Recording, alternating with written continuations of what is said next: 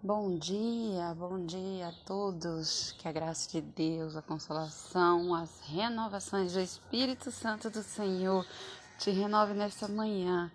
Hoje é um dia abençoado, um dia extraordinário. A semana passou rápido devido ao feriado e nós só temos a agradecer a Deus, porque todas as coisas contribuem para aqueles que louvam, que adoram ao Senhor. Que você receba neste momento uma visita do Espírito Santo, mas que você não se conforme com essa visita, que você possa é, reconhecer a tua necessidade de permanência na presença do Senhor, que você reconheça a sua necessidade de um direcionamento diário do Espírito Santo do Senhor. Põe a mão no seu coração, fala, Deus, a te rendo graça por tudo, porque o Senhor é bom. Pai, neste momento eu peço que o teu Espírito Santo permaneça, porque já habita dentro de mim, mas permaneça não só hoje, que as minhas decisões sejam pautadas, sejam re, re, re, refinadas, sejam. É, é, sejam filtradas por ti. Espírito Santo do Senhor, tens livre acesso na minha vida. Espírito Santo do Senhor, eu te convido, eu convoco a Santa Trindade para que permaneça na minha vida. Eu aceito a redenção de Jesus Cristo, eu aceito a redenção, o amor de Deus Pai, que mesmo que eu não tenha uma referência boa do meu Pai físico, eu aceito a, a redenção de Jesus, o amor incondicional de um Pai, de um Deus vivo e a presença e o direcionamento do Espírito Santo. Eu te aceito em nome do Senhor Jesus. Direciona todas as minhas decisões, todos os meus pensamentos, tudo que vou é, falar, que eu vou ouvir, principalmente que vai descer para o meu coração, que eu não seja dominado pelos sentimentos, que eu não seja dominado pelas minhas emoções, mas que eu tenha controle das minhas emoções, porque o Senhor é comigo. Obrigada por este dia tudo que não for do teu agrado, que eu não participe, tudo que não pertencer ao propósito teu na minha vida, que eu não participe, que eu não permaneça. Obrigada por tudo, que o Senhor seja comigo e com todos aqueles que é, é, estão comigo, que todos os lugares aonde eu pisar a planta dos meus pés, que a tua presença chegue juntamente comigo, que aonde eu for, que as tuas bênçãos me acompanhem, assim como as tuas promessas na vida de Abraão, Isaac e Jacó. Muito obrigada, Senhor. Nós estamos hoje no livro de Lamentações de Jeremias. O livro Lamentações de Jeremias é um livro curto. É, eu vou deixar um resumo do que eu estudei é, a respeito desse livro e eu vou é, falar um pouco sobre o capítulo 1. É, o livro de Jeremias, Lamentações de Jeremias, apesar de levar o nome de Jeremias, é, os estudiosos acreditam ter sido escrito por Jeremias, é, porque no esboço, na introdução do livro, é, isso não fica é, claro, isso não dá uma certeza, mas há fortes índices que é, o livro foi escrito por Jeremias, por se tratar de um período crítico de Jerusalém, por se tratar de é, das promessas descritas no livro de Jeremias, ela via agora no livro de Lamentações de Jeremias como um cumprimento. E naquele livro, o escritor, o profeta, ele se coloca é, na posição de estar vivendo aquela situação, ele se coloca na posição de estar sofrendo com aquela situação. Então, segundo, segundo alguns estudos, estudos, e principalmente ali no esboço, na introdução do livro, ele fala que a grande índice que o livro foi realmente escrito por Jeremias. O livro ele foi escrito através, é, em forma de poema. Ele, é, todos os, os capi, todos os versículos, ele cita uma letra do alfabeto hebraico, aonde é, ele vai de A a Z, fazendo um poeta, tornando-se um poeta muito completo. Então, é, que você medite nesse livro. Eu vou ler alguns versículos, mas muito pouco, porque é, você pode ler na, na, na, sua, no seu momento também. Não, não é a intenção a minha intenção não é só simplesmente ler a Bíblia, porque você pode baixar um aplicativo e ouvir a Bíblia, mas é trazer entendimento e clareza que eu tenho, é, é, o que eu tenho buscado, o que eu tenho encontrado, o que eu tenho aprendido, uma forma de compartilhar com vocês esse conhecimento. Então, vamos para o livro, para o capítulo 1, versículo, uh, ou todos os versículos. Aqui no versículo 1, ele diz assim: o título fala a humilhação de Jerusalém, o pecado e aflições do povo. Como se acha solitária aquela cidade dantes, tão populosa, tornou-se viúva, e o que foi grande entre as nações, princesa entre as províncias, tornou-se tributária. Este primeiro versículo ele trata a cidade como uma viúva e levando para o conhecimento, nosso conhecimento comum, uma viúva, quando ela perde o seu, seu esposo, ela fica inconsolável, ela fica solitária, ela fica sozinha. E por mais que tenha amigas e por mais que é, ela tenha império, ela não é consolada com palavras. A, a viuvez é uma fase é, onde a mulher, onde a, o homem, ele se é, se coloca em uma posição, se coloca não, ele enfrenta uma dificuldade é, que palavras, é, ações ou até mesmo presença de algumas pessoas não é capaz de fazê-lo é, passar por este momento sem uma profunda tristeza. Jerusalém fica viúva. E ela que era grande entre as nações, era princesa, era uh, um, um, uma, uma província, eh, tornou-se uma província tributária, tornou-se é, é, é, castigada, tornou-se cobrada pelos seus erros, pelos seus, pelas suas transgressões ela começou a pagar a conta, a tributar a, a, a, a conta aonde a tran, as transgressões daquele povo era iminente, aonde o pecado havia tomado completamente aquela nação, aonde o afastamento de Deus era iminente. O profeta se coloca em uma posição é, de lamentação realmente, mas algo que não mudaria. Ele se coloca nessa posição de uma forma que é, ele tinha a, a ele era ele estava conformado que era a propósito de Deus, porque Deus já tinha garantido, mas mesmo assim ele se colocou na brecha, ele se colocou na, no lugar de uma viúva e ele lamentou profundamente. No capítulo 1, do 1 ao 5, o 1 que foi o último que eu li,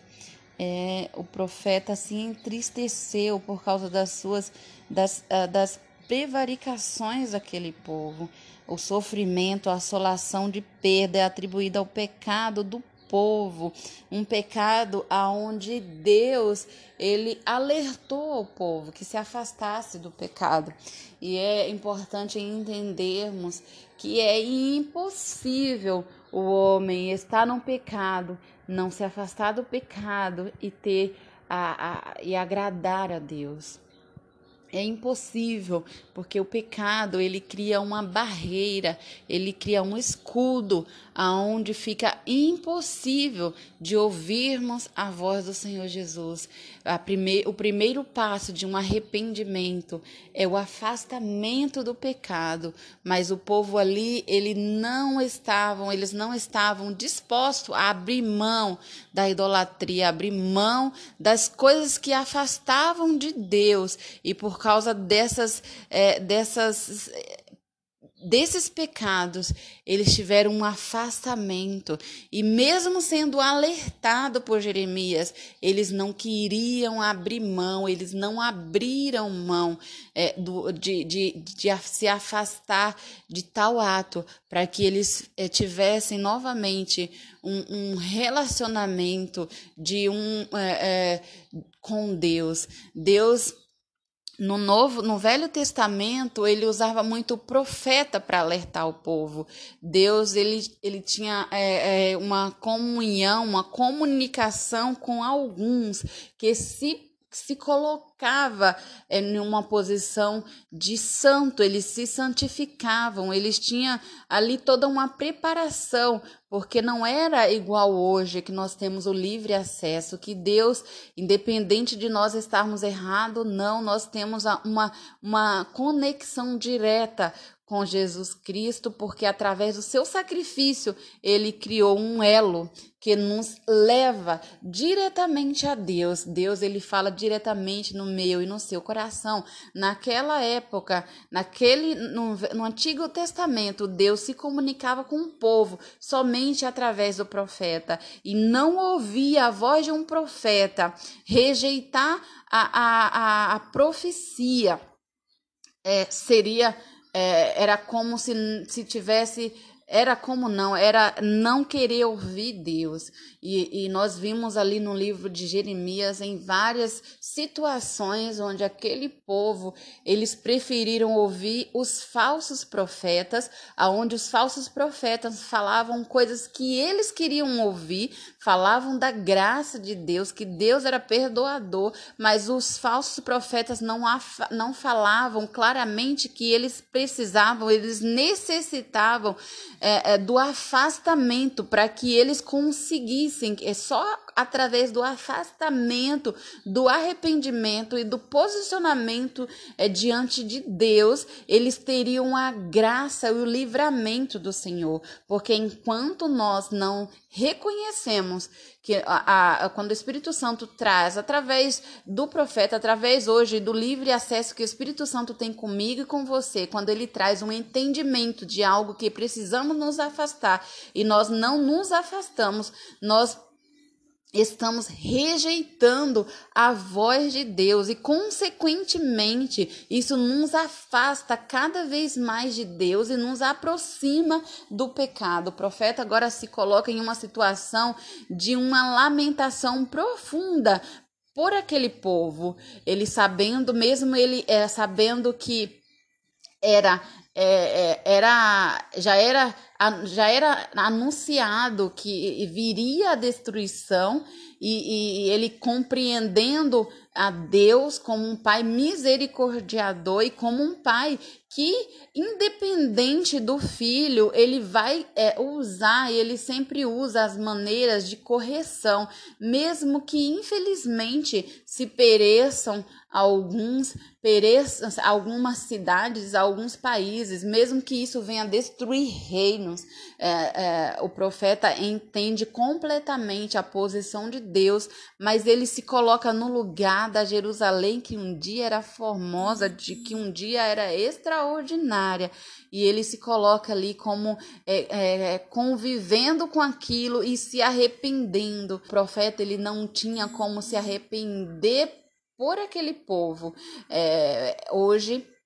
nós entendemos que não adianta sacrifício sem um arrependimento. E o profeta, mesmo no Antigo Testamento, ele já tinha essa clareza que não existia a possibilidade dele fazer ali um, um, um sacrifício por aquele povo, porque de fato Deus estava zelando e cuidando e usando a, a, o, o império, o, o, os ímpios, através da Babilônia, do rei Nabucodonosor, para que a Jerusalém fosse completamente destruída, porque naquela situação já não tinha possibilidade alguma de uma restauração, porque no coração daquele povo não existia um arrependimento. Então Deus por mais que ele quisesse, por mais que é, a, a, a, as misericórdias do Senhor sempre foram, as causas é, sempre foram é, é verdadeiras, mas Deus não tinha como restaurar e como restabelecer uma cidade, um império, aonde viria posteriormente nascer o Messias, é, sem uma destruição total porque ali já não existia mais uma possibilidade de um conserto sem uma destruição, mas Deus ele cuida e o profeta entende que os que estavam, que é, se, se colocavam à disposição, o que, é, o que Deus ele vê ali naquele livro,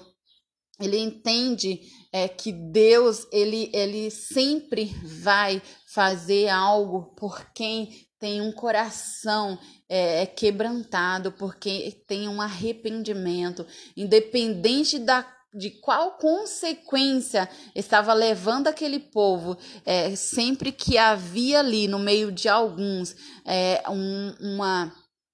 um arrependimento, é, Deus poupava a vida, porque no final das contas é, é ficariam ali apenas os que realmente é, é, tinham um coração, é, é, tinha arrependimento no coração, e daqueles que, que iriam permanecer, viria o Messias, os, o Messias posteriormente para o novo concerto, o concerto que nós vivemos hoje. Deus ele é misericordioso e Deus ele é